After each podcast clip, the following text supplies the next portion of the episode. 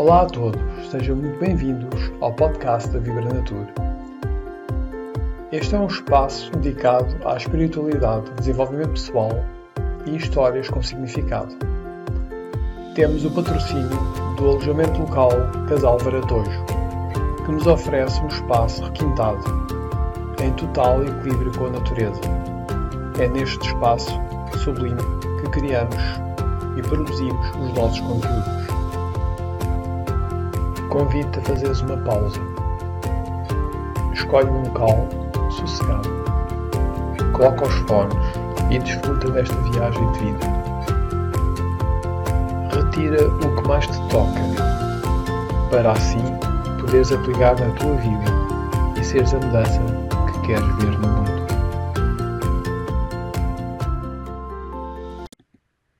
Olá, bem-vindos e bem-vindas a mais um episódio do nosso podcast. Espero que se encontrem bem e que os episódios que temos deixado vos tenham inspirado, vos tenham ajudado a compreender um pouco mais sobre a vida, sobre o desenvolvimento pessoal, como encarar os nossos desafios, nos conhecermos melhor e implementar estratégias duradouras e prazerosas no nosso dia a dia. Hoje vimos falar de como o yoga pode ser um instrumento importante para o nosso processo de mudança. Como já puderam ouvir no podcast anterior, através da newsletter e das nossas redes sociais, maio é o mês que traz consigo e emana a energia da mudança, da inspiração. E a mudança é sempre aquele tema tabu para muita gente que é algo rígido, é algo que traz medo, é algo que é difícil, não é? Sendo que existem alguns tipos de personalidade que hum, encaram a mudança de forma muito prazerosa e até a trazem com frequência para o seu dia a dia como forma de expansão e desenvolvimento pessoal. E dessa forma uh, encaram-na de uma forma mais suave uh, e até potenciadora.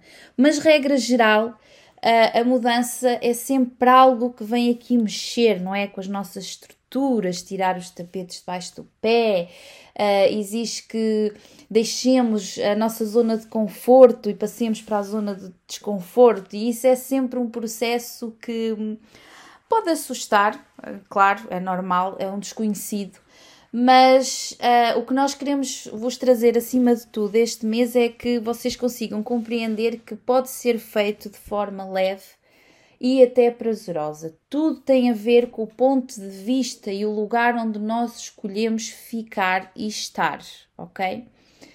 Porque a mudança não é nada mais, nada menos do que uma mudança de ver a vida, ok? É uma mudança. Um, que nos pede sempre, seja ela material, seja ela emocional, seja ela física, seja ela geográfica, ela o que é que nos pede? Que nós olhemos para a vida, para o nosso dia a dia, para as nossas relações de uma forma diferente.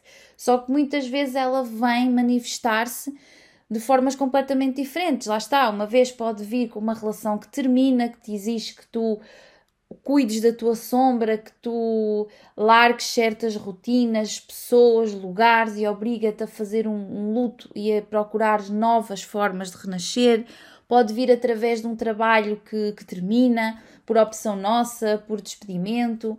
Pode vir através até de uma doença. Pode vir através da necessidade de, de um parceiro ou da família terem que mudar geograficamente de sítio. Uh, e era algo que não se estaria a contar, pode vir das mais diversas formas, pode vir de forma muito um, explícita, pode, ir, pode vir chegando de forma gradual e pequena ao nosso dia, até um dia que nós so, a vemos de uma forma maior, não é? Mas tudo isto é algo que nos traz o quê como mensagem base? Crescimento, ok? Já é a velha história e é dito que é no desequilíbrio que nós encontramos o equilíbrio. Porque imaginem, uh, se nós nos mantivermos sempre no mesmo estilo de vida, não é? E se for um estilo de vida em que esteja suficientemente confortável para nós uh, e que tenhamos mais ou menos aquilo que almejamos ali naquele momento, um, nunca, raramente nós vamos à procura de mais. Só o fazemos quando lá está. Ou a nossa personalidade já é naturalmente assim e nós, apesar de, de sermos gratos pelo que temos, um, temos sempre, acaba um objetivo, já estamos a trabalhar noutro, trazemos novidade à vida e isso faz parte de nós. Há pessoas que naturalmente são assim sem terem feito nada. Mas a maioria das pessoas não. Então, o que, é que, o que é que isto traz a mudança? Traz-te para tu te moveres, porque senão tu mantens-te no mesmo sítio sempre e não, vai, não és obrigada a ir à procura de novas formas de ver a vida, uh, ver novas culturas, viver em novos países, ter, uh, abrir, expandir a tua mente. Basicamente é isto. Vem também ajudar-nos a expandir a mente, ok? Então, visto isto desta forma, muitas das vezes ultrapassamos o processo de mudança com maior leveza. Eu sou cada vez mais adepto e defendo que a partir de agora e até uh, com esta conjuntura um, energética que está a passar, com estes eclipses, com estas mudanças, o mundo desde o Covid está numa mudança profunda, não importa. Claro que vai ter mudanças muito positivas, vai ter outras mudanças aos nossos olhos que possam não ser tão positivas, mas vocês já viram alguma coisa mudar sem derrubar primeiro. E isto porque tem sido a nossa escolha, enquanto humanidade, não é? Mas na, a, a, mudança é um processo que é encarado de forma tão dolorosa e, e faz-se tanta resistência que acaba por, em vez de ser feito de forma suave, é de forma ríspida, quer na política, quer uh, no desporto, quer na nossa vida pessoal, no que seja. É quase sempre tudo em ambiente de guerra, literalmente, como estamos a passar agora, ou guerras internas, ou guerras em relações, ou em administrações, em coisas que às vezes já nem se sabem nem um lado nem o outro porque é que realmente estão em disputa, mas continua-se porque simplesmente não se quer. E não se olha aos benefícios que possa trazer num todo, mas sim naquilo que cada um quer. E aí é que está o verdadeiro uh, crise, assim se pode chamar, uh, de enfrentar a mudança. Por isso, com esta nova conjuntura, como eu estava a dizer, eu defendo que um, se nós nos atrevermos a mudar a forma como vemos a vida e encaramos a vida e a mudança e a nós mesmos e a quem nos rodeia, nós podemos passar a fazer esta transição de forma mais leve e prazerosa. Eu sei que não é fácil, mudar anos de padrões de pensamento, de rotinas, de coisas que estão-nos enraizadas até aos ossos, porque vêm da nossa educação, vêm crenças que, que acabamos por criar, outras que nos são passadas. É algo que é tudo muito junto, não é?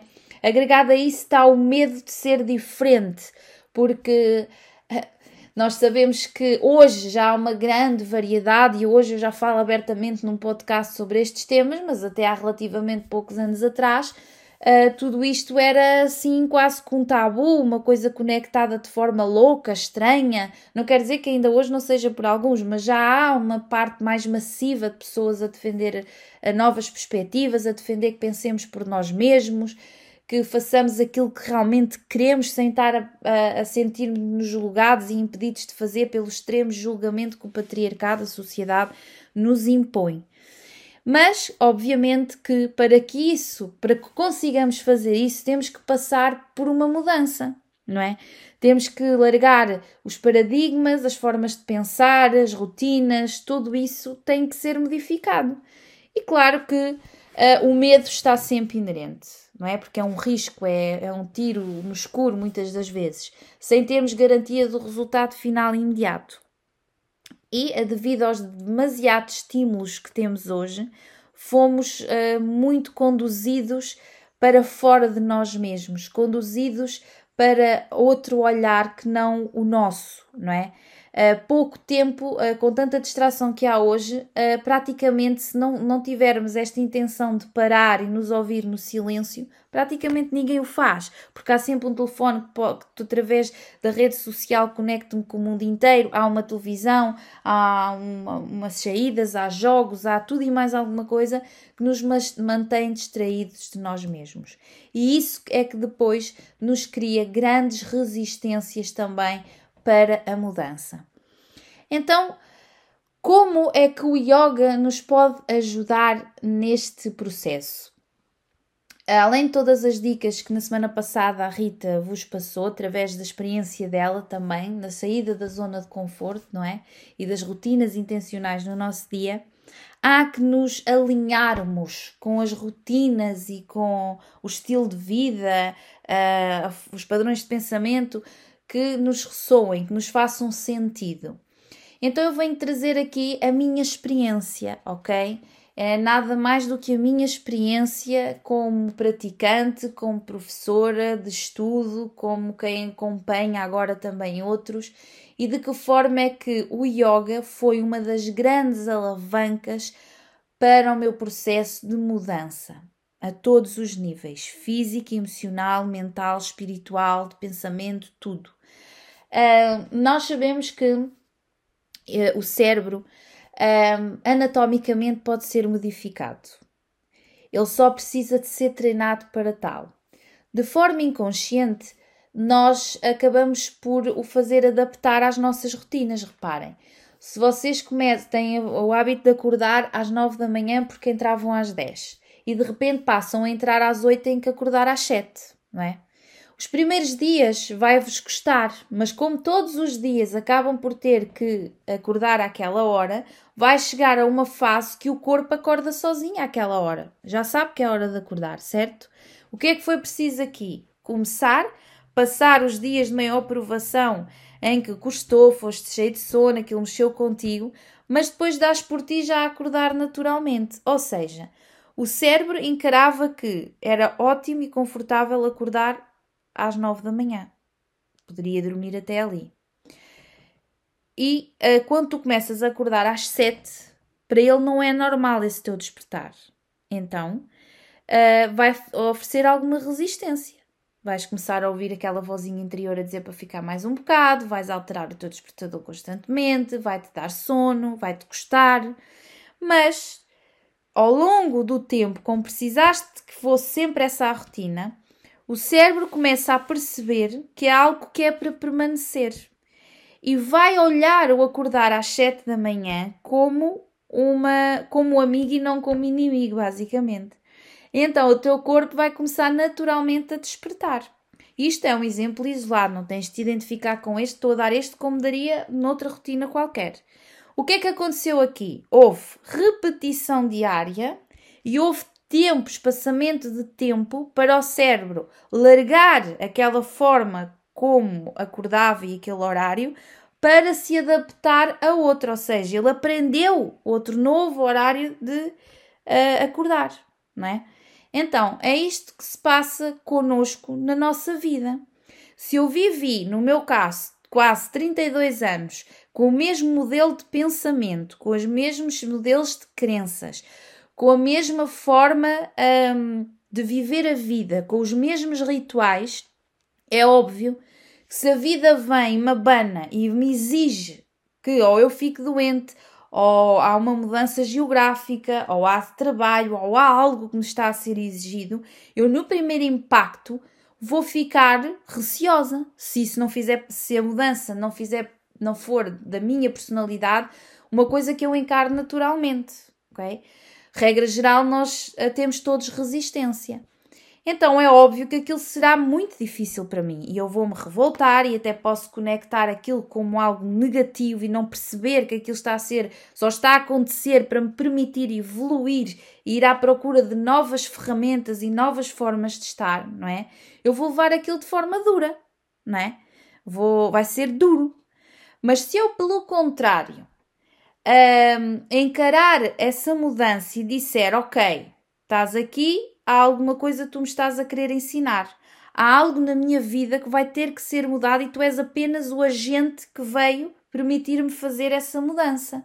Então, em vez de te olhar como um inimigo, não é? E como uh, algo duro, eu vou olhar-te como um aliado, vou procurar entender-te e ver-te de forma diferente, ou seja, como se eu tivesse a ver a minha mudança uh, como se fosse a de um amigo, ou seja, eu ponho-me fora de mim mesma em, em, em perspectiva a analisar o que me está a acontecer e quase que dou conselhos a mim mesma como se desse a outro amigo.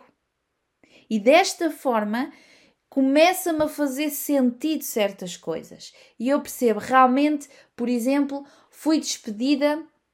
Eu até vos vou dar o meu exemplo.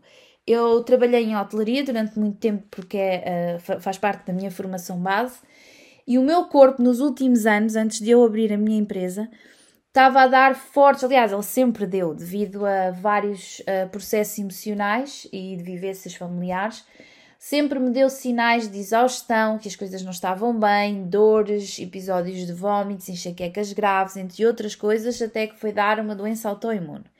E o meu corpo, nos últimos anos, como vocês devem imaginar, uh, e quase toda a gente sabe, uh, a área da hotelaria é muito estressante, é algo sem horas, sem rotinas, uh, sem muitas vezes saberes quando é que estás de folga ou tens férias.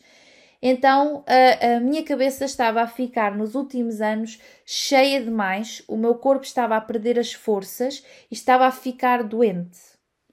Mas eu adorava o que fazia ok? Por isso aquilo para mim estava a ser uma luta interna. O meu corpo não está a aguentar, mas a minha cabeça quer porque é isto que eu gosto. Então veio também a parte da revolta, não é? Ao início. Porquê é que isto me está a acontecer? Logo quando estou no início da minha carreira, porquê é que isto está a ser assim? Mas a vida depois vem-me colocando as pessoas certas no caminho, encaminhou-me aos lugares certos, com as pessoas certas, e eu acabei por começar a visualizar a vida de uma forma diferente. E percebi, ok, uh, não é o fim do mundo. Na realidade, eu só tenho que tomar decisões e tentar perceber como é que o meu corpo, trabalhando naquilo que eu gosto, se pode adaptar da melhor forma. E como é que eu posso fazer isto? Já percebi que trabalhar horas infinitas em demasiada pressão e stress sem rotinas, o meu corpo não se consegue uh, equilibrar nem ficar saudável. Então, eu vou ter que escolher outro tipo, ou mudo de departamento, ou mudo de, de área, mas vou ter que escolher um trabalho que me permita ter horários estáveis, folgas estáveis, férias e rotinas mais saudáveis para mim. Então, a partir daí, em vez de olhar para aquela coisa que me estava a acontecer de forma dura, eu comecei a tentar perceber o que ela me estava a querer ensinar. Claro que não fiz isto sozinha, como digo, eu tive bons professores, bons mentores, tive uma mãe, inclusivamente, que sempre me auxiliou nesse processo e fui-me permitindo experienciar. Comecei, obviamente, por perceber o que é que se passava, não é? Analisar e chegar a um, um diagnóstico ao que se estava a passar, físico e emocional, e perante o diagnóstico que me foi apresentado, eu percebi que teria que fazer escolhas. Então comecei por pensar o que poderia fazer. O que é que eu gostaria de fazer para além daquilo? Porque esse também, um à parte aqui, é um dos erros que a geração anterior, muitas delas, uh, acabou por, por circunstâncias da vida e do que era dito, acontecer e levou a que muita gente, até na altura da reforma, adoecesse seriamente emocionalmente. Porque estamos habituados a eu tirei aquela formação, eu tenho aquele curso, então eu tenho que trabalhar única e exclusivamente naquela área e daquela forma. Nós não somos estimulados, na sua grande maioria, a criar um plano de carreira, por exemplo, e a ter um plano B ou C.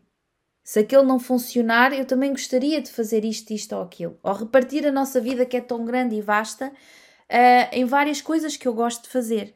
Ou ter o meu trabalho e ter um hobby prazeroso, que pode ser um hobby, um hobby que, que venha a render, mas também pode ser um hobby que me preenche e me ajuda a colmatar aqui uh, aquilo que eu não encontro no meu trabalho, por exemplo.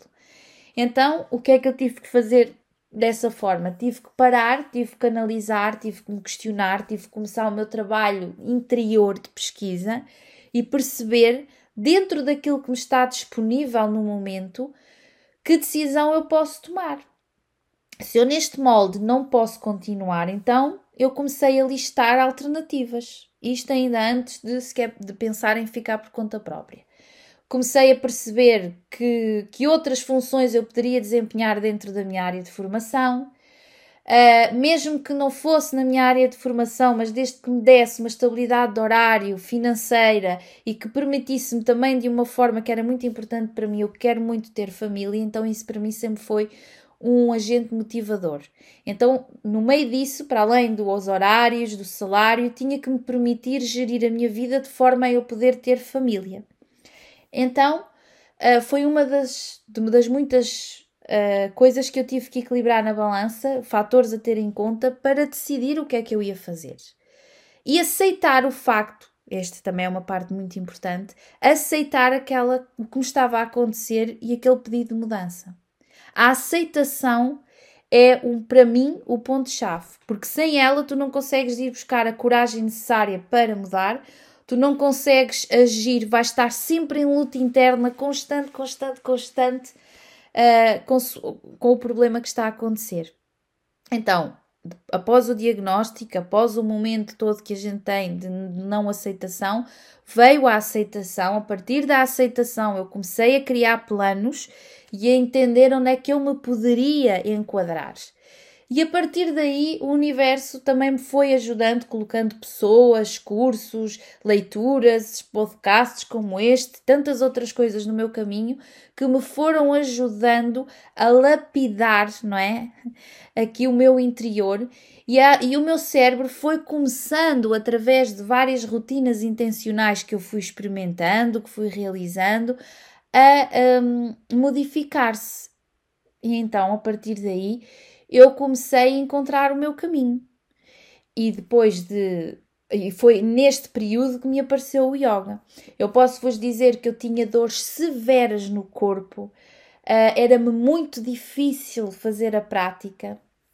O meu primeiro impacto até com o yoga não foi nada prazeroso. Até que eu depois, mesmo assim, não desisti e fui experimentando vários professores, vários, vários estilos de yoga, até que encontrei o meu. No meu caso foi de início yoga restaurativo, com uma professora excelente, uh, que me ajudou a ver que eu poderia fazer yoga mesmo tendo as limitações físicas que tinha. E então, a partir daí, eu comecei a praticar. Foi muito difícil, tive muitos dias em que desisti, em que deixava de ir, em que não conseguia fazer a aula toda, não estava minimamente concentrada porque o barulho dentro da minha cabeça era tão alto que eu não conseguia me concentrar. Mas há uma coisa que a vida me ensinou a ter. Pode fazer parte, sim, faz da minha personalidade, mas a vida também me ensinou a ter, que foi resiliência. A minha resiliência sempre foi muito grande, mesmo que os obstáculos fossem enormes, mesmo que eu fizesse um drama disso, mesmo que eu demorasse anos em vez de meses a atingir, eu não desisti das, das coisas mais importantes para mim.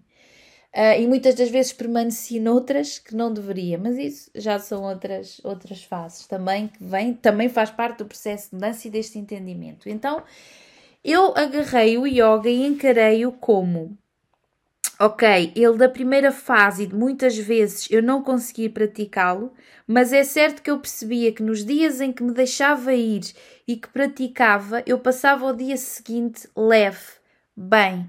E quando eu conseguia fazer isto, um, as, por exemplo, as primeiras duas aulas semanais, eu sentia que o meu corpo gostava daquilo, eu sentia que ficava mais leve, que aquilo até me dava maior suporte para o meu dia a dia, seja físico, seja emocionalmente.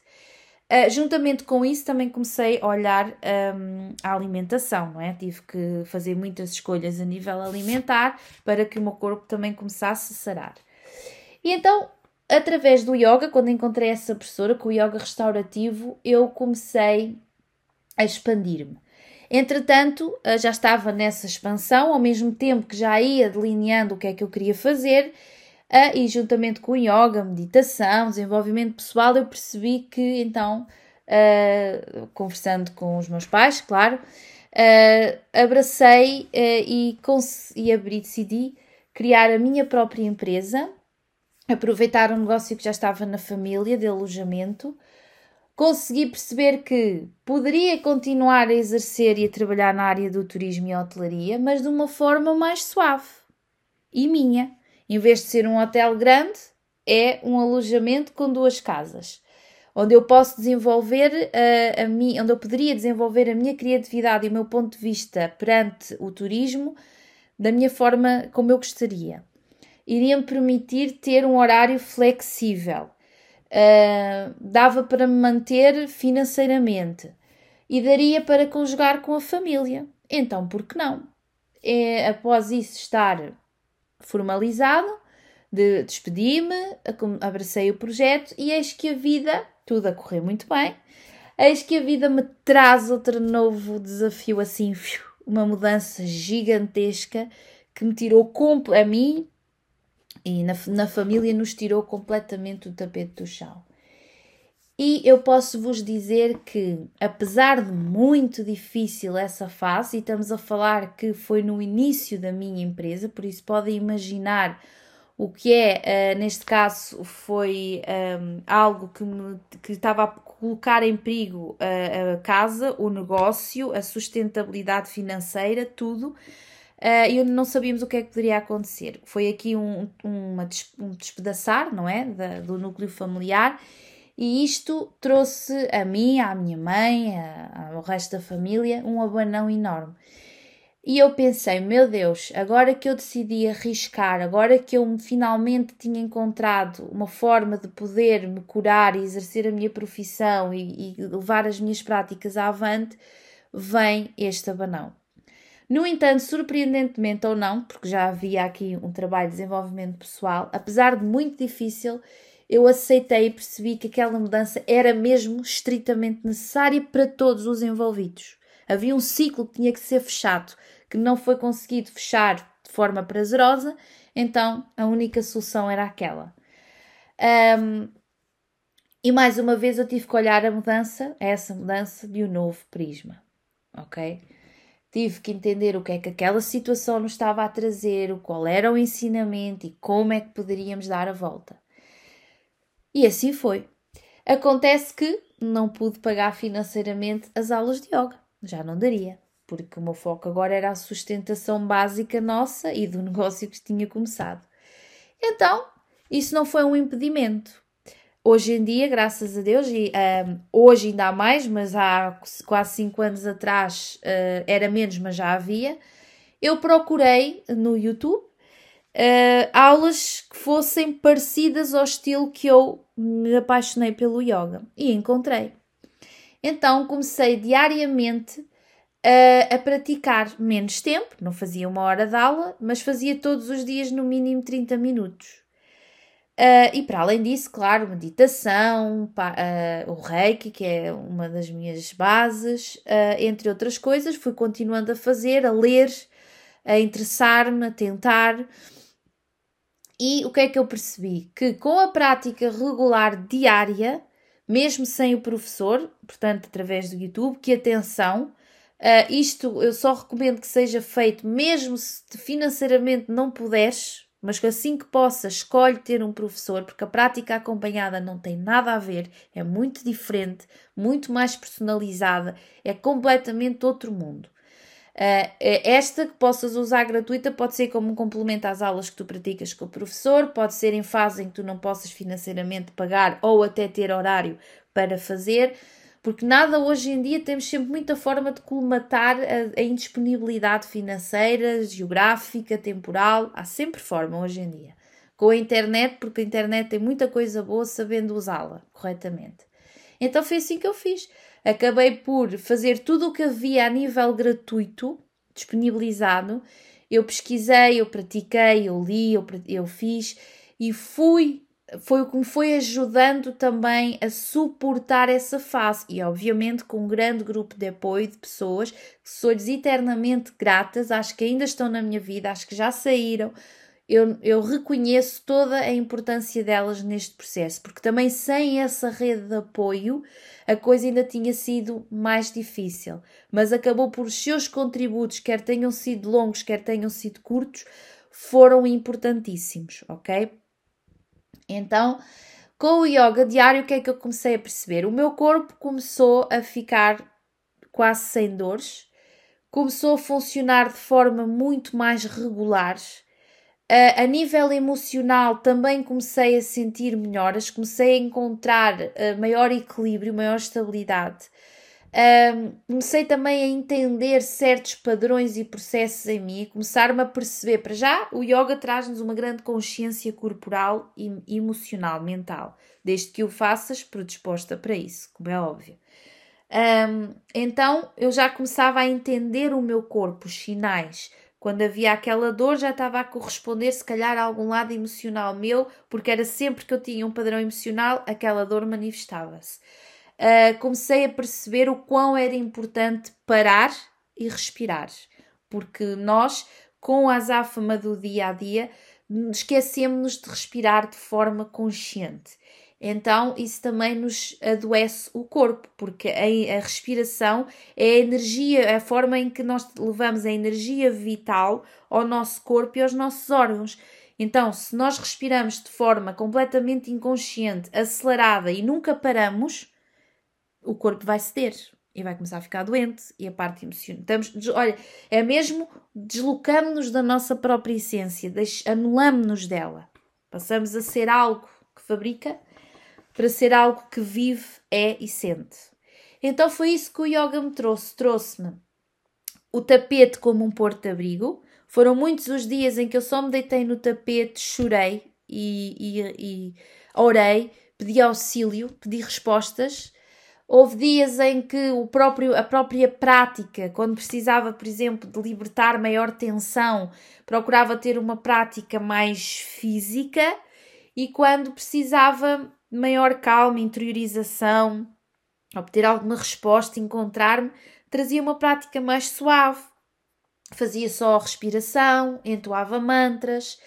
Uh, então, esse conjunto trouxe-me a minha melhoria, mas a verdadeira diferença aqui foi o compromisso, a motivação e a persistência. Ou seja, primeiro eu comprometi-me comigo mesma que, apesar de não poder pagar e continuar a frequentar, eu ia continuar a ter o yoga na minha vida. Era um ponto assente. Arranjei forma de o conseguir uh, manter. Depois criei uma, lá está, estas rotinas. Quando queria uh, algo mais físico, faria, fazia aquele tipo de aula.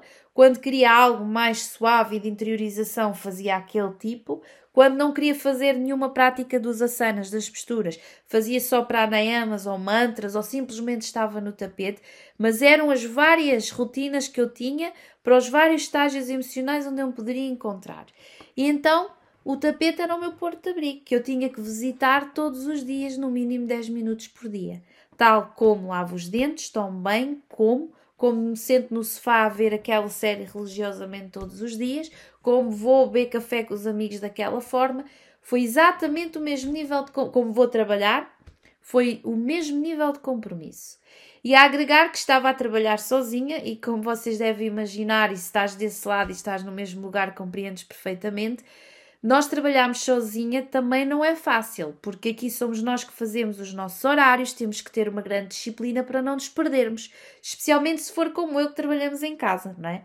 Misturar uma coisa com a outra é tipo facílimo.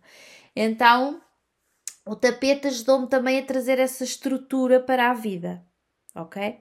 Então, eu comprometi-me Uh, também agreguei uma motivação e a minha motivação foi forte o suficiente para nos dias em que não queria ir, a minha cabeça dizia que não e o meu corpo dizia que não, mas eu ia, persistia. Era o saber que se eu praticasse, o meu corpo estava bem, eu sentia-me equilibrada. Se eu não praticasse, eu desequilibrava-me completamente.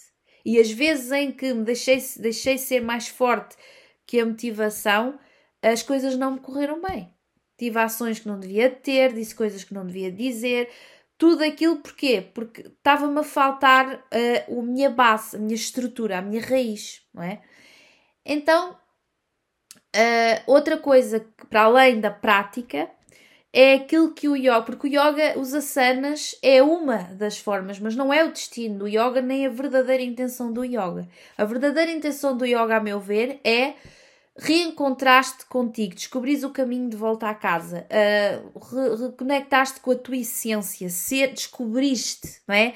Conectaste com o teu mestre interior, porque nós temos dentro de nós tudo aquilo que nós precisamos. Nós somos os nossos maiores mestres. Nós, se queremos paz, nós temos-la cá dentro. Se nós queremos mais alegria, nós já temos cá dentro. Nós temos tudo cá dentro. Só precisamos é de, de ir resgatar e trazê-la à tona novamente. Então é isso que o yoga quer: é que tu sejas tu na tua essência, fora paradigmas, estereótipos, tudo. Que sejas tu.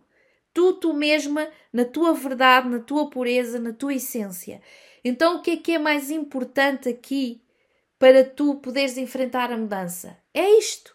Se eu souber quem eu sou, aquilo que eu quero, aquilo que eu não quero para a minha vida, um, aquilo que eu pretendo alcançar, se eu conhecer os meus próprios limites e as minhas capacidades, eu vou saber gerir o meu dia, vou saber quando é que tenho que dizer não, eu vou saber quando é que posso dizer sim, né? E não vou andar para além dos meus limites. E é esta aprendizagem que o yoga te traz. Porque não se engane, ainda hoje, enquanto professora, muitas das vezes eu vou para o tapete e há uma gritaria cá dentro enorme, uma resistência enorme, porque nós estamos em constante processo de mudança, não é? Então, isto não é uma coisa que seja só que começo a fazer hoje e amanhã estou curada. Estou a falar, o meu o caminho no yoga já leva anos, não é? Então eh, é algo que, que hoje já está instalado, que eu escolhi depois, mais uma vez, modificar a minha profissão e abraçá-lo como profissão, mas eu continuo a ser a eterna aluna e vou continuar a ser. Porque foi no yoga que, eu, que ele me trouxe, porque a, a, a, prática, o compromisso com o tapete, o trabalhar do corpo, o respirar, o mantrar e, acima de tudo, seguir. E é isso também o tema principal hoje que eu vos quero trazer seguir o que se pode dizer os códigos de conduta ética do yoga. Porque o yoga é uma filosofia de vida milenar. O yoga é algo transcendente, não é só uh, aquilo que transformaram também um bocado no ocidente do yoga, visto como uma forma de fazer posturas de uma forma perfeita, tirar fotografias maravilhosas e ir para ali fazer yoga como quem vai correr, como quem vai ao ginásio. O yoga não é isso. O yoga é algo que trabalha o teu corpo físico, mental, emocional energético por aí adiante. O yoga faz. Uh, é uma fusão de coisas na nossa vida e não é só nas aulas que ele existe. Eu pratico yoga na vida, não é só nas aulas. E como é que nós levamos o yoga para a vida? Através desta ética. E a ética, uma, uma das grandes partes, é, consiste na base de praticarmos os yamas e os niyamas, que têm como objetivo a purificação do indivíduo, ou seja, a nossa purificação a todos os níveis. Não são exclusivos do yoga, mas são essenciais para a prática do yoga. Sem eles, podemos conseguir até fazer a postura mais perfeita e tudo muito lindo, mas uh, passamos a caminhar numa outra direção se usarmos os códigos de conduta, ok? porque eles é que fazem realmente parte da prática e são os papéis principais. Então, uh, para que vocês entendam, ou se calhar alguns que já estão aí já, já, já ouvem, já praticaram, já conhecem, então um lembrete, porque nunca é demais relembrar, e por isso eu trouxe e, e quase diariamente os leio. Um, e se ainda não começaste, é uma boa forma de tu começares a praticar yoga, é praticar estes yamas e niyamas, até antes de ir para os asanas ok? Porque isto não é nada mais nada menos do que os mandamentos que praticamente todas as religiões, no fundo, se formos a ler de forma um, eh, intuitiva, nós conseguimos perceber que isto é inerente a uma conduta de vida que devia de ser base para toda a gente. Mas é sempre um lembrete. Então, o Yama uh, traz-nos o controle, o domínio e a disciplina ética, ok? Uh, o, em que é que consiste aqui? São a, a, a, posição, são as tuas circunstâncias e a posição social em que te colocas perante o outro, não é? Uh, isto são é uma, uma conjunto de integridade moral e um pré-requisito essencial para tu ter, seres um bom yogi, um yogi consistente na vida. Então, nos yamas nós temos uh, um dos primeiros mandamentos, que é o ahimsa. A ahimsa é o princípio da não violência. Não usar nenhum tipo de violência de ação ou de pensamento. Não é à toa que a ahimsa aparece em primeiro lugar, já que é a meta e o pilar de todos os yamas. Ou seja, a não violência começa primeiro por não, não a cometermos connosco. Quando nós nos autopunimos demasiado, quando somos demasiado rígidos connosco, quando nos autoagredimos até nos próprios nomes que nos chamamos, uh, tudo isso é prática de violência. Da mesma forma que julgamos o outro, uh, chamamos-lhe nomes, uh, colocamos-lhe estereótipos, uh, somos agressivos na nossa fala, tudo isso é uma forma de violência, não é só a física, não é? Então o Ahinska pede que tu trabalhes a não violência na tua vida.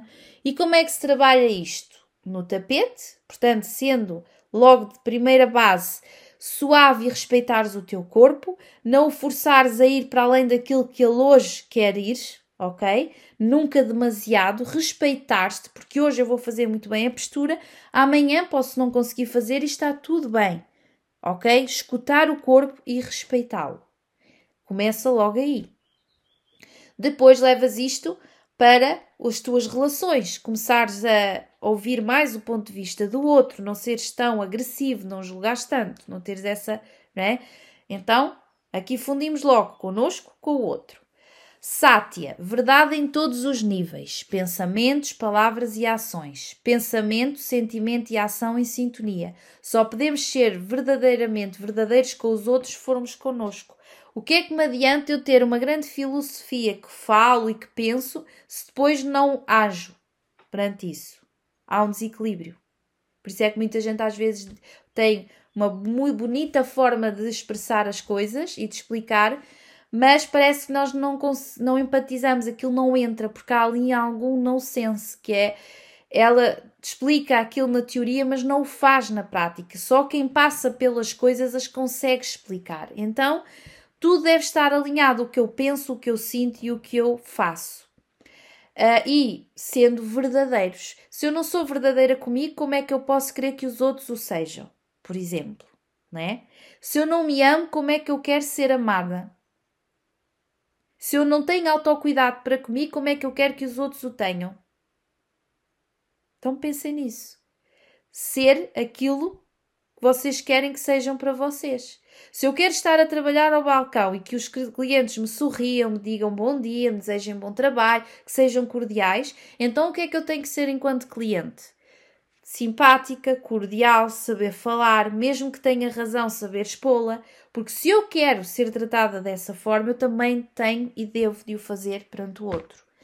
Então, se eu não gosto de um tipo de filosofia de vida, ou de um local, ou de algo, porque é que eu hei de mentir a mim mesma e dizer que sim, que gosto só para ter um status, um lugar para pertencer?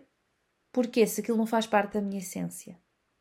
E muitas das vezes há este despedaçar da nossa essência por esta mesma razão. Nós deixamos de ser quem viemos para ser.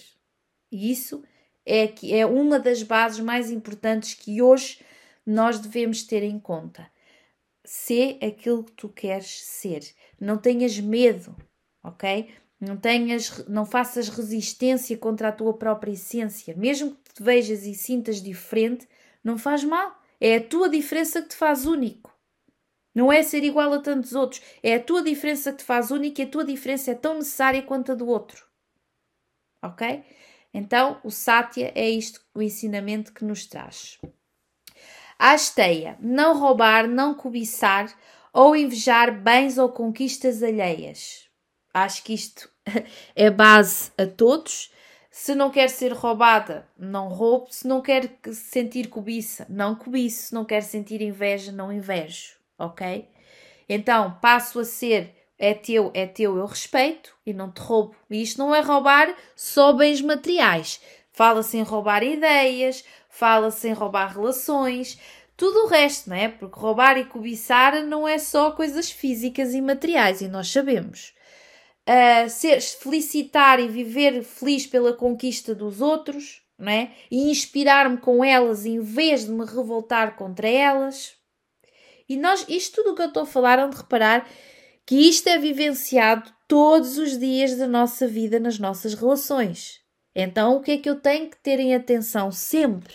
Lembrar-me destes códigos de conduta, por exemplo, logo de manhã lê-los, para que eles fiquem impregnados em mim, Para que eu não estou a dizer que nem eu ainda consigo aplicar 24 horas, mas se não apliquei a seguir, sei que errei e sei que deveria tê-lo trazido mais. E vou resolver isso, ok? E isto é o que tu sentes, não é o que o outro acha que tu tens que sentir. Atenção, ok? Então, o Asteia o que traz é vibra com a felicidade do outro, vibra com o que o outro tem, não lhe queiras roubar, cobiçar ou invejar, ok? Porque se tu fores uma pessoa que vibra com o que os outros almejam, os outros também vão almejar para ti. A gente atrai aquilo que é. Então, se eu sou uma pessoa invejosa, que cobiça e nunca está bem com, com a conquista alheia ou a vida alheia, obviamente que é que eu vou atrair para a minha vida? Pessoas dentro do mesmo padrão. Então, vamos começar a modificar, ok? A praticar a não violência connosco e com os outros, a ser verdadeira nos meus pensamentos, palavras e ações, e, cons e consistente e alinhada, não roubar, não cobiçar, não invejar, ok? O outro, Brahmacharya não desvirtuar a sexualidade. Uma das formas que mais uh, usa para definir este conceito nos dias de hoje é a risca aplicada à sexualidade. Não desvirtuar a sexualidade, não usar o outro apenas para satisfação egoísta dos nossos desejos. Eles, a, a, a sexualidade é um ato uh, muito sagrado e não é só no yoga, porque isto vem em todas as escrituras de religião. Uh, nós devemos nos entregar sexualmente a quem nós sentimos conexão, alinhamento e não só como objeto de satisfação sexual. Porque isso vai nos provocar na nossa energia um desequilíbrio enorme. Embora nós podemos achar que não, que é tudo um exagero, mas na realidade é. Porque vocês vão reparar, quando se entregam a alguém que existe química e amor e vocês realmente estão bem, vocês desfrutam da sexualidade. Quando é simplesmente para uma descarga física, ok, houve ali uma sensação física. Desculpa, eu ali uma sensação física, mas não tive mais nada. E até no fim nos sentimos muitas das vezes vazios. Então a sexualidade deve ser também encarada como algo sagrado para nós e para o outro. Porque nós, quando sexualmente nos fundimos, nós trocamos e entregamos a nossa energia mutuamente. O que é nosso fica neles e o que é deles fica em nós. E isso é preciso ter muita consciência disso. Portanto, usa a sexualidade como forma, como tudo o resto, de forma verdadeira, uh, de forma que, que te complete e não apenas como um capricho para satisfazer fins, ok? E a última, a parigraha, desapego, não não possessão em relação a tudo, sejam bens materiais, sejam relações afetivas. O desapego, algo que já falámos aqui tantas vezes, que é não sentir posse, que, posse, que a posse perante as minhas coisas materiais, perante as minhas relações. Muitas das vezes nós acabamos por nos frustrar porque achamos que temos posse perante algo ou alguém. E isso não é de todo saudável. Não quer dizer que tu não queiras ter coisas. Atenção, e há aqui uma grande. Um, à parte que é muito uh, discutido aqui. Não é por eu ser, por exemplo, professora de yoga ou terapeuta ou viver ou escolher viver uma vida mais natural que eu não queira ter um bom computador, uma boa casa, um bom carro. A diferença aqui é eu escolho ter porque é uma necessidade minha, não para mostrar ao outro. E tão depressa estou bem com este computador hoje, como se amanhã tiver que desapegar dele está tudo bem. Desapegue-me dele, adquiro outro, ou vive sem ele, ou tem alternativa, mas não fica pegado ao bem material. Ok? Nem o uso como forma de status. Tal como as relações, que é o mais difícil, a meu ver, ainda que o parte material. É aqui que nós entendemos que as relações não são nossas, nem ninguém é de ninguém. Nós estamos todos de passagem na vida uns dos outros para desempenhar papéis umas vezes, e nós vamos permanecer na vida dos outros enquanto for necessário o papel que nós estamos a desempenhar uns com os outros. Quando termina, seguimos as nossas vidas, ok? E é natural o entrar e sair pessoas das nossas vidas, há delas que têm um papel para nos acompanhar a nossa vida inteira, não é? Porque viemos juntos fazer esta experiência na Terra, como há outros que a experiência é mais curta. E nós começamos, por muito que sofremos com isso, nós começamos a entender e é-nos mais suave porque tentamos perceber o que é que aquela pessoa nos trouxe. E há uma coisa muito importante que eu costumo dizer: quando dizes mal de alguém, não te esqueças de dizer o bem que ela também te fez. Porque muitas das vezes que o desapego e a pessoa sai, nós reagimos mal, criticamos, dizemos mal, ok?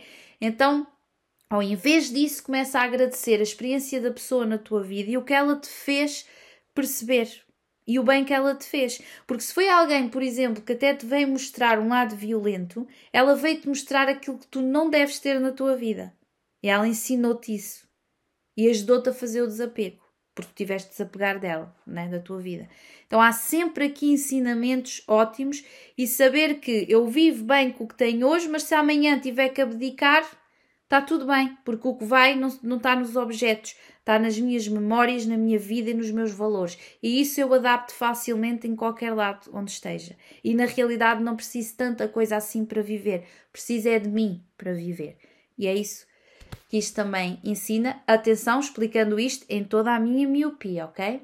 Da forma como eu interpreto isto.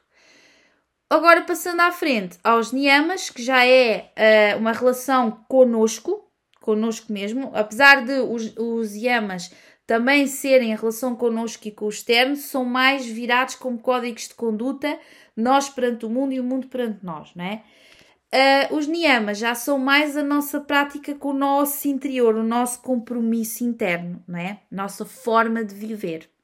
E é que o niyama, por exemplo, tu te podes agarrar para ter a tua motivação e força interior para te relacionares contigo mesmo.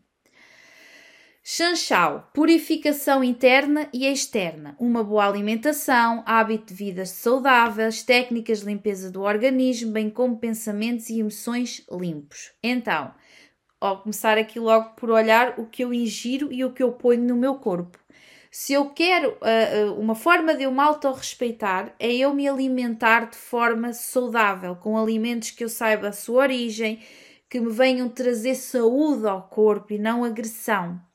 Se fumar, beber, uh, correr em demasia, por exemplo, até mesmo o exercício físico em demasia, é algo que o meu corpo não está a assimilar da melhor maneira, então há que mudar esses hábitos, reduzir esses consumos, por exemplo, eliminar alguns, é uma forma.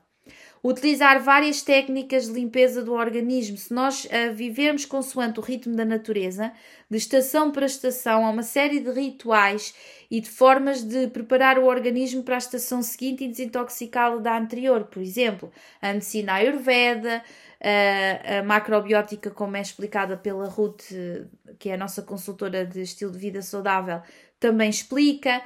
São formas de nós mantermos o nosso corpo purificado e limpo. E os nossos pensamentos e emoções através da meditação, do pranayama, da prática yoga, de yoga no seu complemento, nós fazíamos a higiene mental, tal como lavamos os dentes, tal como lavamos o corpo, faz tudo parte de, um, de algo que nós temos que usar para nós, para nos irmos mantendo, ou seja, vamos enchendo, vamos vazando, vamos enchendo, vamos vazando, porque se nunca vazamos, vamos enchendo, enchendo, enchendo, enchendo, até não haver mais alternativa. Santocha. Santocha é o contentamento. Cultivar uma atitude positiva, alegre, tranquila, independentemente das circunstâncias externas. Ou seja, mudar a forma como vejo a vida. Colocar-me no novo papel perante a vida. Ter uma atitude positiva e alegre não quer dizer que eu não seja responsável e consciente, ok? Só que escolho, perante as circunstâncias, por mais difíceis que elas sejam, vivê-las de forma leve. E é com essa leveza que eu consigo contornar e dar a volta. Se eu me mantiver como uma vítima da circunstância, se eu me mantiver negativa, eu vou ter muito mais dificuldade em modificar a minha vida. Então, Santocha vem trazer isso, cultivar o contentamento e a atitude positiva. Isto tem a ver com a mudança de padrão de pensamento que tem que ser diário, treinado até se conseguir que seja natural em nós procurar pessoas que nos tragam alegria, satisfação, sair com amigos que nos encham o coração e a alma, estar em ambientes leves, positivos, o mais possível para que nós consigamos ter essa positividade na nossa vida, mas também encontrá-la sozinha. Se me apetecer, ponho música alta em minha casa, maquino para limpar a casa, cuido de mim, rio-me. Mesmo eu faço isso comigo como faço com qualquer outra pessoa que esteja. Então é isso que o Santosha também nos pede.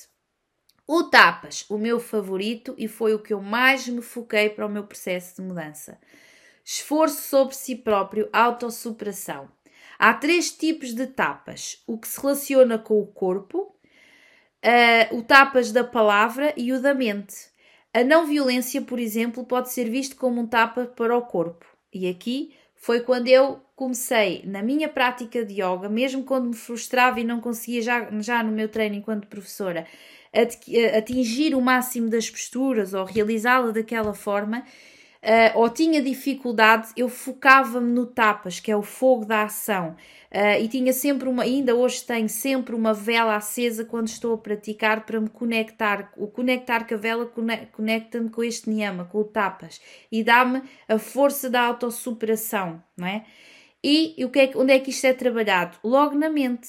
Eu suavizava-me e conversava comigo, ainda hoje converso, e dizer: Não, calma, tu és capaz. Hoje não vai ser tanto daquela forma, mas vais, vais dar o teu melhor hoje. O melhor que tu consegues hoje é este. Então falo bem. Tu consegues, supera-te, respira, perde o medo, passa aquela fase mais difícil, aguenta. E é assim que eu falo comigo mesmo enquanto pratico, usando esta não violência e o tapas. Falar a verdade, não usar palavras que ofendam. Portanto, começo por não fazer comigo, em vez de estar no tapete a criticar-me, dizer que não presto para nada, que não sou boa o suficiente, que não consigo fazer nada, que e não consigo ir baralho em estar neste discurso que não me leva a lado nenhum mesmo, eu procuro estar no tapete e mesmo que essas palavras me venham à cabeça, eu depressa as deixo ir através da respiração e substituo-as por palavras de força e foco. Desenvolver uma mente positiva e tranquila, apesar das circunstâncias, é um tipo de tapas mental, ou seja, aqui o tapas quase que funde os niyamas anteriores, não é? Portanto, uh, para mim o tapas foi o que eu elegi para, para trabalhar na minha formação Uh, e no meu trabalho final foi isso mesmo que eu descrevi, o quanto o Tapas me ajudou na minha autossuperação, no meu processo de mudança, no, no conseguir, no atingir os meus objetivos. Foi e ainda é hoje o Tapas, por isso é que eu falo com tanto entusiasmo e carinho. E depois temos uh, o autoestudo uh, através da autoobservação constante e do estudo uh, da metafísica do yoga. Ou seja, a auto-observação, ela está. Nós estamos no tapete connosco. Quer estejamos num mood super zen e muito positivo, quer estejamos num mood mais uh, nublado, mais negativo. Mas eu auto-observo-me em todos os estágios da minha vida. Então eu auto-observo o corpo, eu auto-observo a mente, eu consigo compreendê-la, eu auto-observo as minhas emoções.